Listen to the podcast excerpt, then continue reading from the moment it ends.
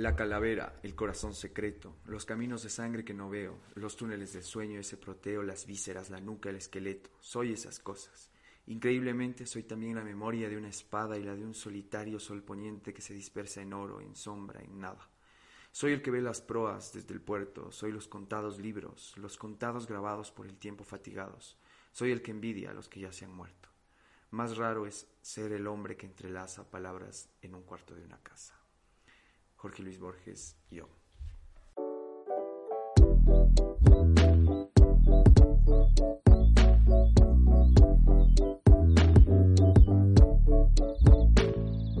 Buenas, buenas. Hoy amanecimos, ¿Qué más? Buenas, buenas, Carlita Cuadrado. Qué gusto. Una semana más, un jueves más. Hijos del Vivo, ¿cómo están? Hijos del Yugo, Nico Merizalde, siempre un gusto estar aquí, otra más con una cueva renovada. Sí, el lugar en el que... estudio. El, el estudio, no, bueno, no grabamos en estudio, pero el lugar en el que grabamos está pintado, cambiado el techo, entonces Estamos estamos, renovados. Nos falta tunearnos a nosotros. Ya estoy en eso.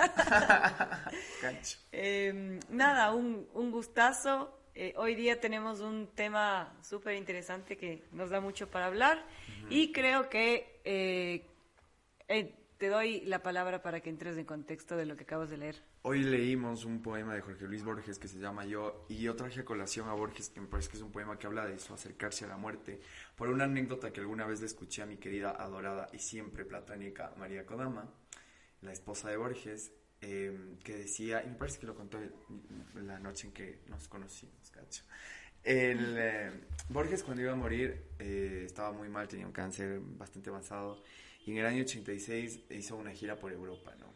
Y de repente el médico le dice que está eh, definitivamente eh, al borde de la muerte, que se prepare. Y entonces eh, Kodama relata que en esos momentos Borges decidió eh, ir a Ginebra, que es el país donde vivió su juventud, durante la Primera Guerra Mundial.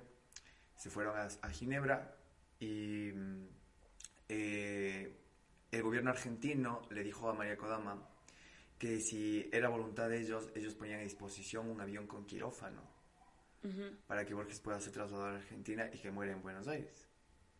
Entonces había esa posibilidad, Kodama se lo cuenta a Borges y Borges le dice que eh, no está dispuesto a aceptar.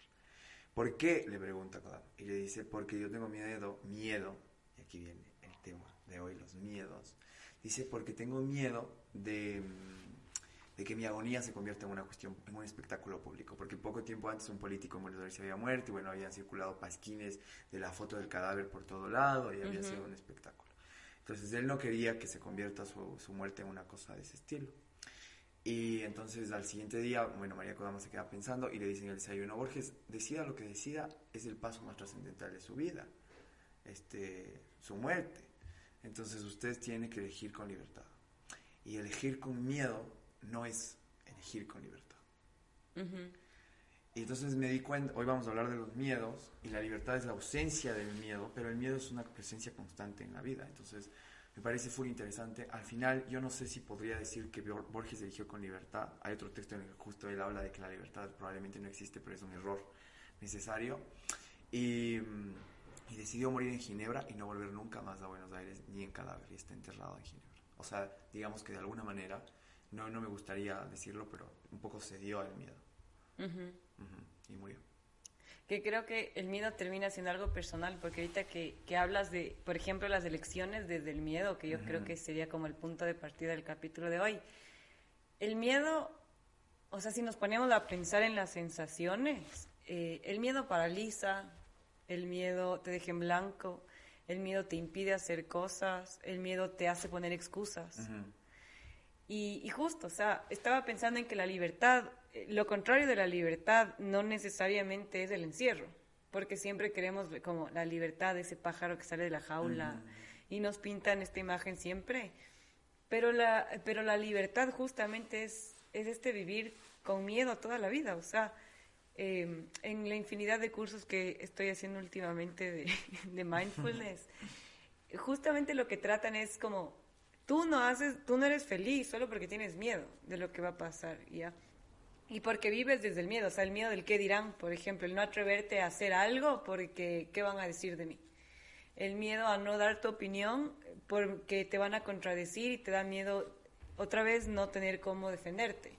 Luego está también el, el miedo a la responsabilidad. O sea, hay, hay un montón de miedos al cambio. Pero, a ver, a mí me parece muy interesante una cosa que, que también ejemplifica mucho esta anécdota de Borges, es, a él no le daba miedo morirse. No. Y ahí el poema también dice, yo envidio a los, a los muertos en un rato. Eh, le daba miedo la agonía pública. O sea, es que se teme más. Y al fin y al cabo la muerte es algo siempre desconocido, ¿me cachas? Y la agonía, eh, mencionaba el ejemplo de este político muerto. ¿Se teme más a lo que se conoce o a lo que se desconoce? ¿Qué piensas? Yo creo que se teme más a lo que se desconoce, diría ahí. Y mi punto es que los miedos nacen de la no, no quiero decir desconocer, quiero decir otra palabra, pero bueno, los miedos nacen de, del no saber qué va a pasar, o sea, de, de la incertidumbre, sería, los miedos nacen de la incertidumbre. Y hace poco yo leí una frase que no me acuerdo de quién era, que decía, madurar es aceptar incertidumbre. O sea, me cansas porque la vida está llena de incertidumbres. Y eso quiere decir que está llena de miedos también. Claro, o sea, es como, por ejemplo, no te, es que yo creo que el, el miedo de Borges era el cómo. Exactamente, más que el qué. Exacto, que ya era algo que él conocía, sabía que podía pasar, que podía suceder. Ajá, y yo creo que nuestros miedos van siempre al cómo, más que al qué. ¿Me entiendes? Porque mm. si yo sé qué interesante. O sea, si yo sé que a dónde quiero llegar, no me da miedo la meta, me da miedo el cómo voy a llegar allá. O sea, ahorita que estamos en época de Olimpiadas, que, tenemos que tenemos medallas de oro y toda la cosa, yo creo que el miedo de los, por ejemplo, si nos podemos hablar de deporte, no es tanto el tener una medalla de oro, porque estaba haciendo historia, me explicó. Es el cómo me tengo que preparar, el qué voy a, eh, qué voy a necesitar, quiénes van a estar, qué va a decir la gente. Porque sí, o sea, te viralizas con una medalla de oro, pero hay mil, hay mil personas alrededor eh, criticándote las medias, criticándote el peinado, ¿me cachas? Entonces, estos miedos a veces hacen que la gente mejor no se exponga. Y es literalmente una lucha interna. ¿Tú qué opinas? Yo creo que se teme también a cosas conocidas. O sea, en el caso de Borges, por ejemplo, cosas que no te han pasado, pero que sabes que pueden pasar. Más que lo desconocido. Yo creo que a mí en particular, digamos, lo desconocido me da menos miedo que lo que sé que puede pasar. ¿Me cachas?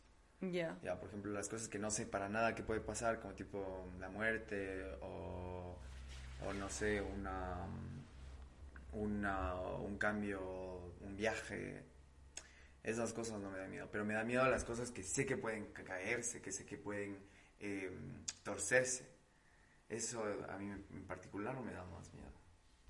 ¿Cómo lidias tú con el miedo? No lo sé. Depende del miedo. Em, porque, por ejemplo, tengo fobias full tontas. ¿Tienes fobias? Sí, tontísimas, como por ejemplo las ratas. Ya. Eh, o las alturas, yo soy pésimo para las montañas rusas y esas cosas. Entonces, lo que hago ahí es evadir. o sea, yo nunca me subo a, ninguna de esas cosas y obviamente no he comido con ratas, entonces, me cachas.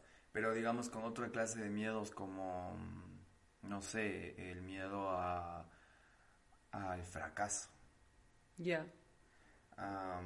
que es más intangible. ese es más difícil de evadir porque, porque es algo que es, una posibilidad latente, ¿me cachas? Claro, pero ahí mi pregunta sería qué es el fracaso, ¿me cachas? que no te salgan las cosas que esperas. Que no necesariamente son es la medida del éxito de los demás, sino la medida de tu propio éxito, ¿cachas? Entonces, ese es un miedo que también me parece fuerte y yo creo que la forma de evadir con eso, yo lo que hago es, si no me sale algo, empiezo algo nuevo. Se me olvidó del anterior fracaso. esa, es, esa es tu forma de lidiar con el miedo. Pero cuando tienes miedo, ¿eres de los que enfrenta o prefieres no hacerlo? No, sí, enfrenta. Por ejemplo. O sea, yo no soy de los que me abro. De hecho, me lo proceso, me lo estudio, lo encuentro, lo analizo y lo... ¿Me cachas? Ajá. O sea, yo no soy de los que evado la, la, la, cuestión interna, no, jamás. Tú te lanzas y dices, veamos qué pasa. Es que si no, yo me trabo. O sea, de repente si yo no me, digamos, no me interiorizó, em, dejo de, vivir, o sea, como que siento que el resto de la vida también se empieza a trabar. Entonces yo necesito hacer pausa, estudiarme y, y continuar. Sí, o sea, yo creo que tú eres full YOLO en ese aspecto. Es como, hay un concurso de no sé qué, ay, me voy a inscribir, a ver si pasa o no pasa. Ay, esta otra cosa. Y, y, por ejemplo, yo lidio súper diferente porque yo soy de las que sí se queda, ¿me cachas? Y duda ah. de, de sí misma como full veces. Entonces, lo que me ha pasado es que la gente de la que me rodeo es la que básicamente me obliga a hacer las cosas. Y cuando hay algo es como, por ejemplo, cuando nos mandamos estas informaciones de, ve, hay un concurso de tal cosa, hay un recital de esto, es chévere porque es como, ah, me inscribo, no me inscribo, y es un sí, dale. Dale, de una, ajá. yo soy de las que, de las que le cuesta. Y yo creo que es porque me falta confiar en mí mismo, muchas veces.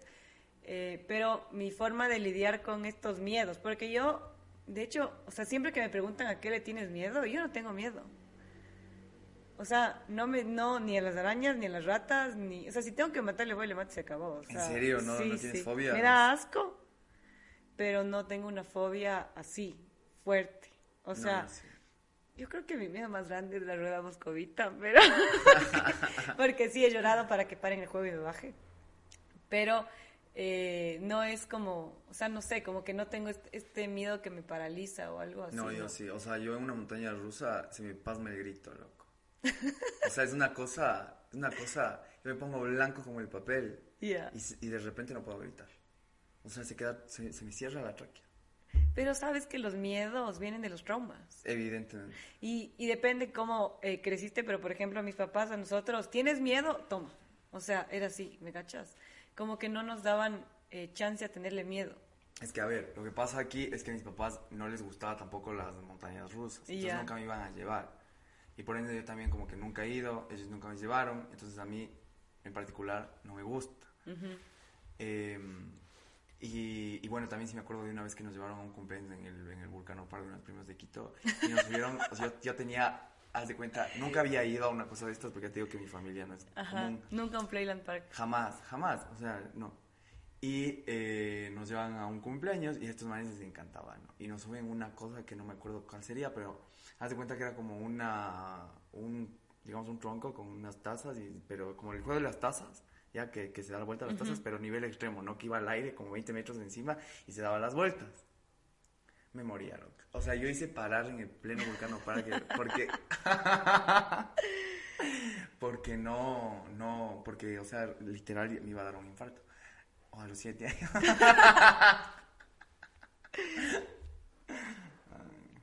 Sí, pero por ejemplo, ese, ese miedo yo creo que es full común, pero no es, o sea, no sé, creo que al final el miedo termina como que en ti mismo, ¿me entiendes? Mm. O sea, y eh, no sé si lo contrario del miedo, además de la libertad, también puede ser la valentía, o sea, el decir justo como, hay cosas en las que tengo miedo, como tal vez tú tienes miedo, y no sé si estoy en lo correcto, a cuando dependes de otra cosa. ¿Me explico? O sea, no me da miedo, pero me da rabia, no me gusta. Ajá. No me gusta depender de nada, pero eh, hay otras cosas que tengo miedo, supongo. Tú, a ver, además de eso, en las cosas intangibles. Sí, eso te iba a decir. ¿Qué, tienes, ¿Qué temes? Yo creo que mi miedo más grande es no hacer lo que me gusta. O sea, vivir encerrada en, un, en el lugar o haciendo algo que no me apasiona. Ese es mi miedo más grande en la vida. O sea, más que el fracaso, porque, como decíamos, o sea, el fracaso como que se mide de distintas formas. Pero, tipo, llegar todos los días a un lugar que, por ejemplo, no me guste o estar con gente que no me gusta, creo que es Escoger a la persona inadecuada. Y que fue lo es que... un miedo heavy. Exacto, que fue justo en lo que, en lo que he estado trabajando más de un año eh, en esto, o sea, en darme cuenta de si me gusta dónde estoy, con quién estoy, y, y tú sabes que en el camino han quedado un montón de personas afuera, pero creo que es mi miedo más grande. Ese, y de ahí el típico miedo este de que te roben, te asalten, ah, te, te, violen, o sea, cualquiera de esas cosas. Ajá, que creo que o sea, creo que es un miedo medio como que común. Claro, normal. A nadie nos gusta que, que, que nos roben, nos asalten. Ajá, pero así tangible como que miedo a los... No, no, no tengo. ¿A la soledad? ¿Sabes que no le tengo miedo a la soledad? Porque eh, me tengo a mí misma al final. Entonces, sí creo que cuando... O sea, hay veces que extraño la soledad. Y no diría que estoy acostumbrada porque también soy una persona sociable. Pero no le tengo miedo. Ni yo. Eso nunca he tenido miedo, verás. Y es un miedo común. Ajá, ajá. Full gente. O sea, yo salí con un amigo una vez a tomar un café y ella me decía, me di cuenta que no puedo estar sola. O sea, tengo que estar saliendo de mi casa con alguien más porque no, no puedo estar sola. Y eso me parece heavy. El miedo a la soledad es brutal. De los más comunes, te diría yo. De los más comunes de la vida. Pero también, ¿sabes una cosa? Yo aprendí a respetar todos los miedos. O sea, no hay miedo que no se pueda respetar. Porque, por ejemplo, yo en la escuela, la verdad, yo nunca he tenido pánico escénico. O sea, y a mí no me cuesta hablar en público. A mí no me cuesta hablar, pues. Entonces, eh, como yo decía desde guagua, ay, esto manes, ¿qué, qué? ¿Me cachas? ¿Por qué no puedes leer en voz alta? Ajá, o sea, por favor, me, o sea, como que un poco no entendía, obviamente no entendía porque era lo que a mí no me pasaba, ¿me Ajá. Ya, entonces una vez, una vez, no sé por qué, no sé cómo, pero me dio, o sea, a mí no me había dado en toda la vida, ya se cuenta que a los 10 años, eh, obviamente, como a mí no me daba y era bueno y todo lo que sea, la profesora decía, a ver, Nicolás, pásale, que Entonces, eh, en una de esas paso y, podía, sentía que el, la boca se me iba como una máquina de escribir. Ya. Así, que se me iba para un lado y yo no podía hablar. ¿Cuál, ¿Ese es tu tic nervioso o tienes algún otro tic? No, ese nunca me ha pasado, es que ese fue solo esa vez. Ok. Y entonces yo esa vez siento que se me iba la boca y no podía, no, no, no rebobinaba, ¿me cachas del caso? Entonces yo seguía ahí y, me moría de las iras porque, o sea, me daba cuenta, ¿no? Y obviamente ya me daba vergüenza porque no continuaba y no sé qué me pasó. Y a partir de ahí llegué a la casa y dije, wow, o sea, eso le debe pasar a los niños que no les gusta, que no, que tienen miedo al, público. Ajá. Hay unos que vomitan. Y entonces yo me di cuenta y ahí dije, no, desde ahora respeto. El miedo. El miedo. Oye, pero estoy pensando, la diferencia entre nervios y miedo. O sea, yo pienso que los nervios es algo que mm, no sé si puedes controlar, pero es algo como momentáneo, como... O sea, los nervios también puedes tener una cosa chévere. Sí, que le, que le terminas diciendo adrenalina. Los nervios de la primera cita, los nervios de... De cuando vas a jugar una final. Ajá. O vas a un concurso. Los nervios es más como una sensación. El miedo es, o sea, una cosa que te sobrecoge, es una cosa que yo diría que los nervios son hijos del miedo. O sea, es un miedo chiquito, que los nervios te pueden paralizar también. O sea, sí te pueden dejar sin que hablar, por ejemplo. Eh, y hay, y hay tic nerviosos, o sea, se nota. A todo el mundo cuando está nervioso se le nota, yo creo. ¿Tienes uno? Eh, cuando tengo nervios, depende cómo estoy. Por ejemplo, si estoy parada, eh, yo pestaneo mucho. Full y me trabo. Se me seca, se me seca la garganta y me trabo y pestaneo full. Ah, ¿en serio? Ajá. Y cuando estoy sentada muevo la pierna izquierda. Cuando estoy nerviosa. Ah, puede, puede. O sea, bueno, yo muevo la pierna en todas circunstancias. Soy esa gente que pasa con la pierna tembleque. Ajá. Ajá. Un estabilizador, gacho. Ajá, dale. No, pero mm, mm, me agarro full el pelo, creo. Ya. Eh, por ejemplo, has visto, eh, sí, hay gente que, eh, que, tiene como, no sé, levantar el hombro o mover las manos. En las manos también se En las manos se nota full. Full los nervios. Hay gente que con las manos, por ejemplo, le te sudan las manos. Es un, es un signo, un signo de, de, nervios, ¿me entiendes? De sudor en las manos o que sudes en general. Es, es heavy. Pero sabes que yo creo que lo, o sea, lo lindo de lidiar con los nervios y el miedo en general es justo estar en, en un espacio que te permita tener miedos. Me acuerdo de, una experiencia de un amigo en clases, nos estaban tomando como que una lección oral y son la peor cosa que la gente se inventó las lecciones orales. O sea, si hay algún profesor escuchando esto, no lo vuelva a hacer en su vida porque es horrible. No. No, y mí me parece horrible. O sea, es como que te paras y de todo lo que estudiaste te hacen una sola pregunta. Adrenalina total. Ya, entonces, y no, como tú dices, no a todo el mundo le gusta estar expuesto de esa forma. O sea, a mí sí me parece lo, lo, peor. Y a mí que también me gusta hablar en público, los peores nervios que he tenido creo que son las lecciones orales.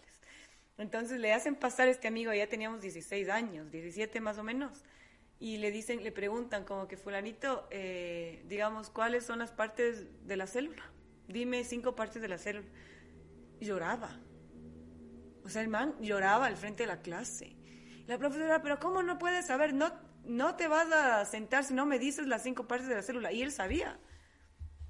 Ya, y lloraba. Y yo creo que, bueno, ya estábamos un poco más grandecitos, no nos burlamos ni nada, pero como que entre todos le dijimos solo como respira, dale suave si puedes y no llores y cosas así. Eh, porque está, estaba enfrentando, o sea, no sé si es un ataque de pánico, probablemente. Ya, pero esas cosas, por ejemplo, en, en, el sistema educativo no se contemplan. Y es justo crear este espacio seguro donde te pueda decir, loco, no me siento preparado para pararme a darte un examen. Igual tenía un profesor de matemáticas que eh, te hacía ir a resolver el ejercicio en la pizarra. Ah, la típica igual. Horrible. O sea, me parece una exposición horrible, porque además de eso tienes el miedo al error y el miedo a quedar como tonto, ¿me cachas? O sea, yo paso a resolver el, el, ejercicio y si saqué mal, todo el mundo se enteró. O sea, creo que también hay, y como te digo, y esto ya genera traumas, entonces luego te da miedo no hacer algo más. Y yo creo que ahí el sistema educativo sí tiene mucho, mucha responsabilidad. Pero a veces no es mejor enfrentar, o sea, porque mm, puede que al inicio sí, pero también a veces que es mejor enfrentar y te va formando también. Sí, pero el profesor tiene que darse cuenta. O sea, a ver, Nico, si yo te hago pasar a dar el este y veo que estás llorando, no te puedo decir no te sientas hasta que dejes de llorar, ¿me cachas?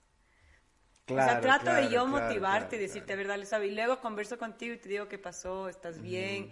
Ese acompañamiento es el que no hay después, que es el que siento que no, y es el que luego deja estos traumas de, de hablar en público porque qué miedo equivocarme. Y todo el mundo se equivoca.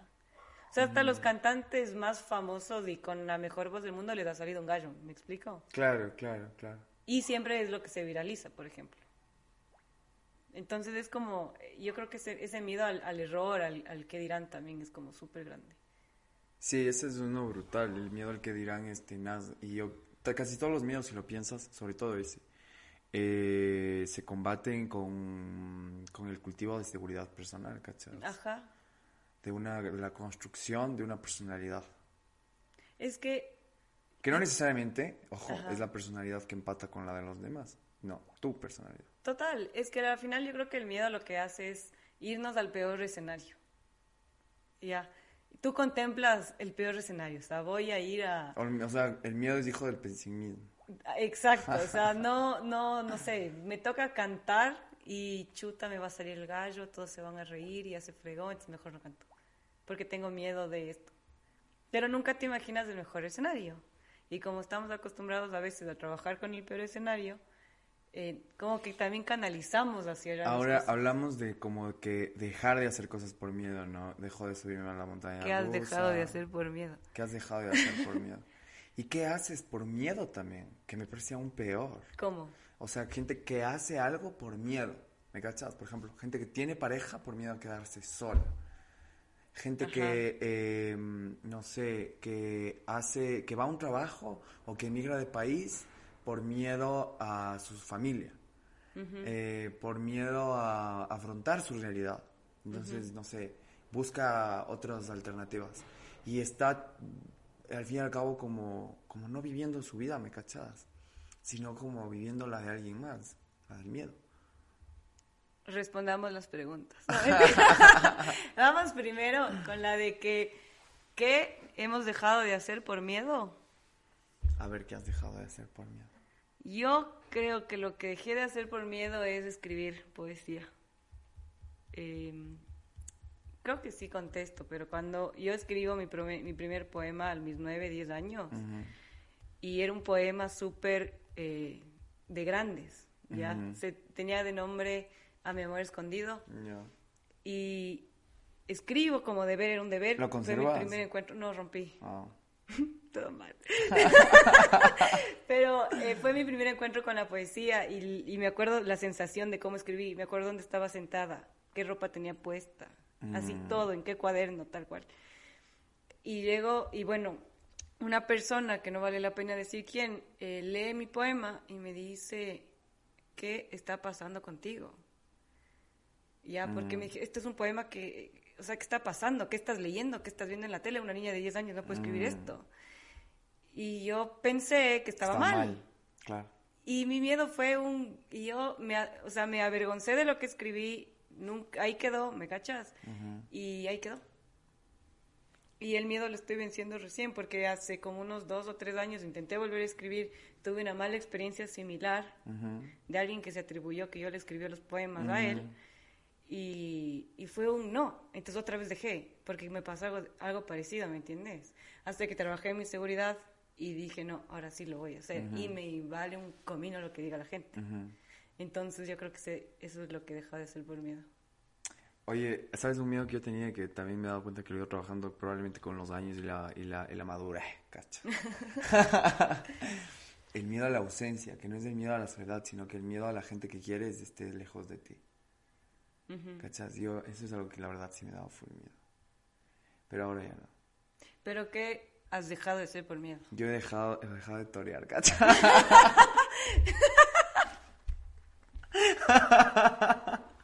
¿De qué te ríes?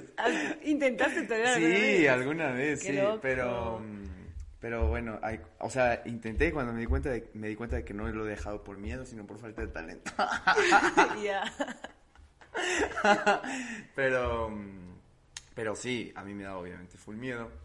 Y luego cuando lo intenté también me di cuenta que encima soy malo, entonces... Pero bueno, ya lo intenté, me cachaste en algún momento. Eh, supongo que eso, eso, eso lo he dejado por miedo. Porque me gustaría. Y la siguiente pregunta es, ¿qué has hecho? Por, Por miedo. miedo, ajá. Pucha. Pucha, puch, puchi. Ay, ahorita no me acuerdo. Pero supongo que mm, cuando niño... em, ¿Sabes qué hago yo cuando hago algo, algo por miedo? O sea, esto no tiene, no- yo sé que no va mucho en el contexto de la pregunta, pero ¿te acuerdas que te contaba el otro día en una entrevista que, que yo cuando mm, como me pongo nervioso me pongo full chistoso? Ajá. Y, mm, por ejemplo, yo no sé, creo que en algún momento de mi infancia también descubrí que yo caía bien haciendo chistes. Entonces, como el miedo a no ser rechazado, entonces me voy a hacer gracioso. Por ejemplo. Y bueno, me ha salido bien.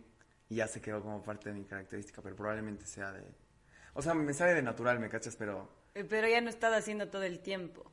Claro, no, Ajá. claro. O sea, yo hubo una época de mi, de mi vida de guagua, súper guagua en la escuela, que, o sea, yo no he sido el tipo atlético que jugaba al fútbol ni nada por el estilo. Y obviamente tampoco es que si estaba... era- Era el guagua que estaba haciéndole los deberes a los amigos, Ni ¿cacha? cagando tampoco, ¿me cachas? No, Porque sí. tampoco quería ser eh, el, el- el ratón de biblioteca a los cinco años, ¿me cachas? Entonces eh, dije, no, lo mío es la broma, el chascarrillo, la maroma y el teatro. Entonces, que yo creo que nos pasa a todos de chiquitos, como que todos buscamos un personaje, como que para que nos quieran, ¿cachas?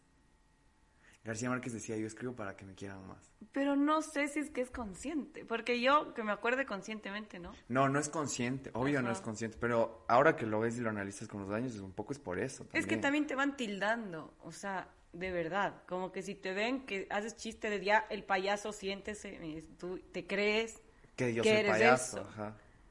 Con un amigo nos pasa que él era el payaso, todo el o sea, to- nosotros lo hemos visto así, y típico que tenía como que sus, sus notas regulares según el, el sistema educativo, y ahora está becado en una de las mejores universidades de negocios, y, nos matábamos de la risa. Obvio, nos matábamos de la risa una vez que salimos a tomar una cerveza. Y le decíamos, imagínate que la directora que te decía esto, esto, lo otro, te viera ahorita y supiera lo que estás haciendo.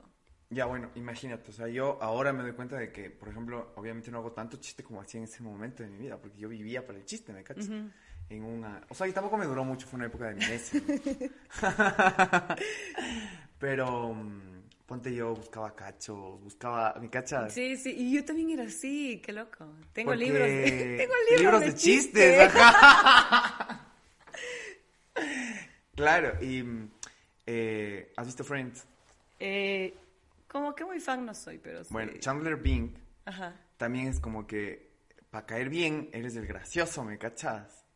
Y todo el mundo hace algo para, para hacer eso en algún momento de su vida. Y yo creo que haces eso por miedo también, por miedo al rechazo. Por miedo al rechazo. Sí, de verdad. Sí.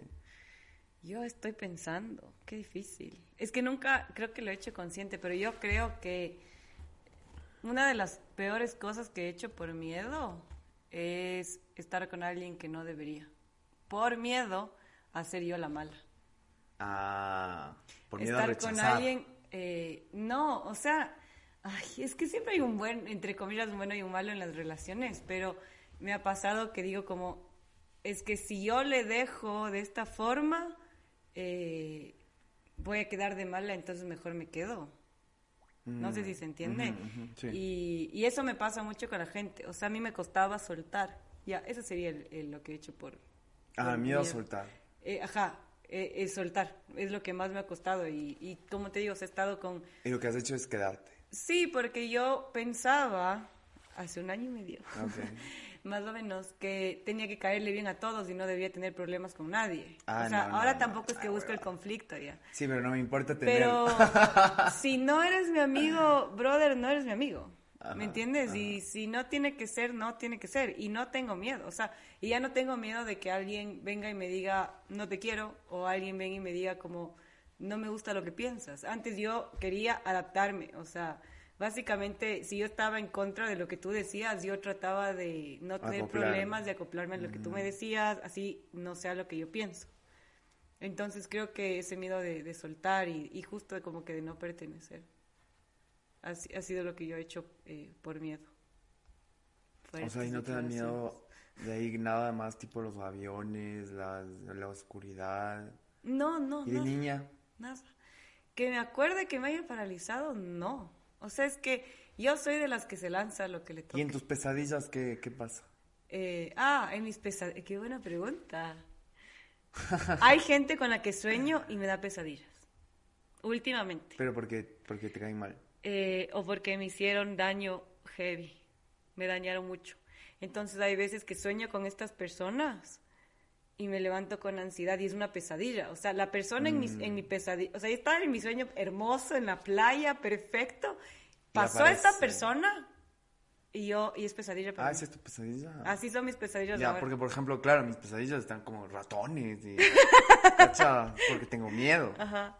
Entonces me pasa, claro. O sea, tus pesadillas son así, con tus fobias. Con mis fobias algunas. Otras igual por el miedo a la ausencia, ¿no? Como que la, la muerte. O sea, si te muere alguien cercano y esa es muere alguien cercano, claro, ajá. Me pasan cosas así. No, yo tengo, si habláramos, deberíamos hablar algún día de los sueños. Sí. Porque yo tengo un historial en sueños. De hecho, debo contar uno que me, me... Ahora que hablas de la gente y las pesadillas, ¿has visto que hay gente que solo vive en tus sueños? Que no existe en la realidad. Que tú creas Sí, en tu mundo de sí, sueños. sí. Y, y siempre aparece y... Y entonces hace, hace como una semana y media por ahí soñé que mm, pasaba una cosa y entonces me encontraba en la sala a toda esa gente ficticia de mis sueños, sentados en mi sala. Wow. Y entonces me di cuenta, son un grupo como de unas 17 personas. Esa es, es la cosa más, ¿cómo se llama? Esquizofrénica del mundo, ¿ya? son un grupo de unas 17 personas y me di cuenta de que hay un grupo que sale solo en mis sueños felices. Wow. Y hay un grupo que sale solo en mis sueños pesadillas, sueños tristes, Wow. cosas así. Entonces les reúno yo en mi sala y les digo, eh, buenas, qué gusto, ¿cómo están? Eh, bueno, les cuento una cosa que tenía que contarles y les digo, bueno, les, les quiero pedir disculpas a ustedes que solo salen en los sueños tristes porque, Porque reflejan. porque, porque me da full pena, porque siempre que sueño con ustedes tenemos unas sensaciones de agobio y de malestar que, que, que no se compadecen con, su, con sus lindas caras. Y bueno, les pedí disculpas y todo. Y para mí fue loquísimo porque me desperté, o sea, eso fue todo. Ajá. Me desperté en la mañana y dije, Dios mío, ya es oficial que me volví loco. Pero me pasó, me pasó y hasta ahora realmente son sueños que no me recupero. O sea, sigo pensando en Wow. Oye, eso puede terminar en cuento.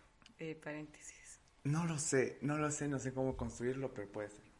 Em, Sabes que estaba pensando que un miedo también que tenemos súper grande, y no sé si tú tal vez, pero es el miedo a equivocarse. Estaba pensando en un episodio particular donde eh, mi terapeuta me dijo, Carla, ¿quién te dijo que está mal que te equivoques? Y yo, ¿what?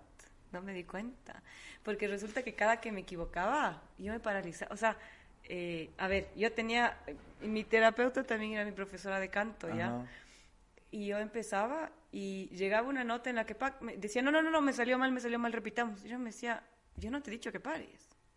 O sea, ¿quién te dijo que está mal? Y yo le decía, es que es- está mal. Y, ahí ella me dijo, ¿quién te dijo que está mal equivocarse? Mm. Y fue un... pff, me di cuenta que me da miedo equivocarme. A mí me pasa una cosa con, a veces cuando ya me pongo a escribir algo que, que, que, que ya me pongo a escribir en serio, ¿no es cierto? Trabajar en serio, lo que sea, un artículo, un cuento, lo que sea. Y me da miedo no terminar. O sea, me da miedo que se me muera. Porque yo he aprendido con el tiempo que, que voy en esto, que ya son años, que los textos tienen vida propia. Y Ujú. hay veces que viven y hay veces que ellos mismos son fetos y se mueren. Es que no todo lo que se escribe se publica. No todo lo que se escribe se publica o no todo se completa siquiera. O no Peor, todo se completa. Entonces, me da miedo que se vaya a morir porque digo, le tengo tanta fe a esto, porque es una cosa que le, que le echas amor, ¿no? tu tema, tu obsesión, lo estás poniendo ahí. Y mm, que no se complete. Ahorita que estoy empezando justo un proyecto que creo que es grande, me da full miedo que, no, que, que se me muera en las manos. Es como un hijo, que se me muera me da full miedo. Qué fuerte, qué fuerte. Oye, y también este, estoy pensando en estos miedos. Por ejemplo, ¿has sentido miedo por alguien? O sea, que le pase algo a alguien. Ajá. Ay, sí, full, claro. Porque ese miedo es es súper, ge- o sea, es, es distinto al miedo de ti mismo, Claro, al miedo claro, que nace claro, de ti, porque ajá. es como, eh, no sé, vas a viajar y tengo miedo de que te pase algo y estoy, Ujú. no sé, yo tengo como ahí un sexto sentido, creo que te he contado alguna vez. Cuando yo le pienso mucho a una persona Le pasa. y le escribo, le pasó algo y es heavy, o sea, me, igual con, con una amiga me pasó que No yo me le- pienses nunca, cara. le pensé full. le pensé full, así. Y no es que hablábamos todos los días. Y le empecé a pensar mucho y le escribí. Le dije, ¿cómo estás? Y me dijo, no puede ser que me acabas de escribir. Y yo hace dos días terminé con mi. ¿Cómo le pongo de una forma más romántica? Con mi casi algo. Es lo que se dice en la actualidad, cacho. Hace dos, hace dos días con mi peor es nada. Y fue un. Y estoy hecho mierda en la casa, no quiero salir. Mm. Le escribí de repente, le pensaba mucho a un primo con el que no hablaba, le escribí y me dijo, hijo de madre, me a- igual ayer me pasó esto y no tenía a quién contar. Y de repente me escribes a preguntar cómo estoy. Y me ha pasado con full gente, full gente. Eso es loco. ¿Sabes qué tengo miedo? Tengo miedo del Alzheimer. Tengo miedo terrible al sí. Alzheimer. Como que, no, que termines como Márquez. Pero no le tengo miedo a la vejez. Ya.